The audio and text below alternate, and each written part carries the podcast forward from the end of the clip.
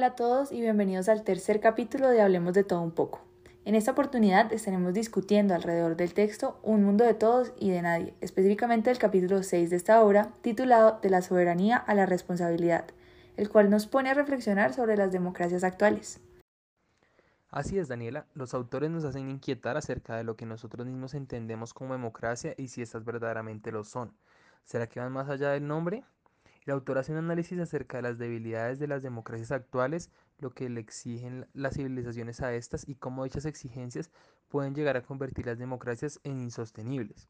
Además, se hace énfasis en el papel de los organismos y alianzas internacionales en cuanto a control, apoyo e intervención en las naciones, estudiándose el caso de la Unión Europea. Bueno, esta obra nos permite llegar a consensos como el hecho de que las instituciones internacionales cumplen un papel fundamental para la resolución de ciertos conflictos de los países. Por ejemplo, esta ha servido como mediadora en aquellos lugares donde las revueltas y protestas fomentadas por el descontento social, consecuencia de democracias fragmentadas, han llevado al caos y a la pérdida de legitimidad de las naciones. Es cierto, eso ha ocurrido recientemente en países como el nuestro, aunque no siempre se tienen resultados positivos tras las intervenciones internacionales.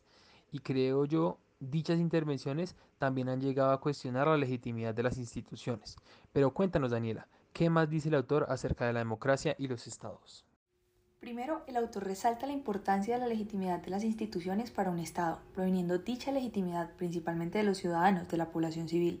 En un Estado democrático, las prácticas políticas deben ser validadas por al menos una gran parte de la población, siendo esto un requerimiento base de la democracia y clave para el correcto funcionamiento de las naciones. Además, el autor resalta que se debe buscar el balance entre lo político y lo técnico, pues los mensajes se deben transmitir de manera clara y concisa para toda la población civil, pues son ellos quienes viven la democracia y esperan veracidad y legitimidad de esta. Es cierto, Daniela. Vale la pena resaltar un mensaje del autor y es que la representación territorial es fundamental para que exista una verdadera democracia. Y es ahí donde las organizaciones internacionales sirven como veedoras y en algunos casos como facilitadores para que los países puedan llegar a un balance perfecto entre legitimidad, democracia y el correcto funcionamiento de lo público. Ahora como fact-check, el secretario general de las Naciones Unidas inauguró la reunión anual más reciente de líderes mundiales reconociendo que la humanidad enfrenta un momento de verdad. El mensaje del secretario ante la Asamblea General adquiere aún más relevancia con la invasión de Rusia a Ucrania. Lo que él describió son los principios básicos de la democracia, un método de gobierno alguna vez en auge que en los últimos años ha recibido golpes en todo el mundo. La invasión de Vladimir Putin promueve la tendencia antidemocrática, que ha visto a líderes, algunos electos, llevar a sus naciones a la dictadura e ignorar las normas democráticas. Gracias Santiago, este es un complemento perfecto a lo que venimos hablando, nos deja espacio para la reflexión y es un gran cierre para este nuevo capítulo.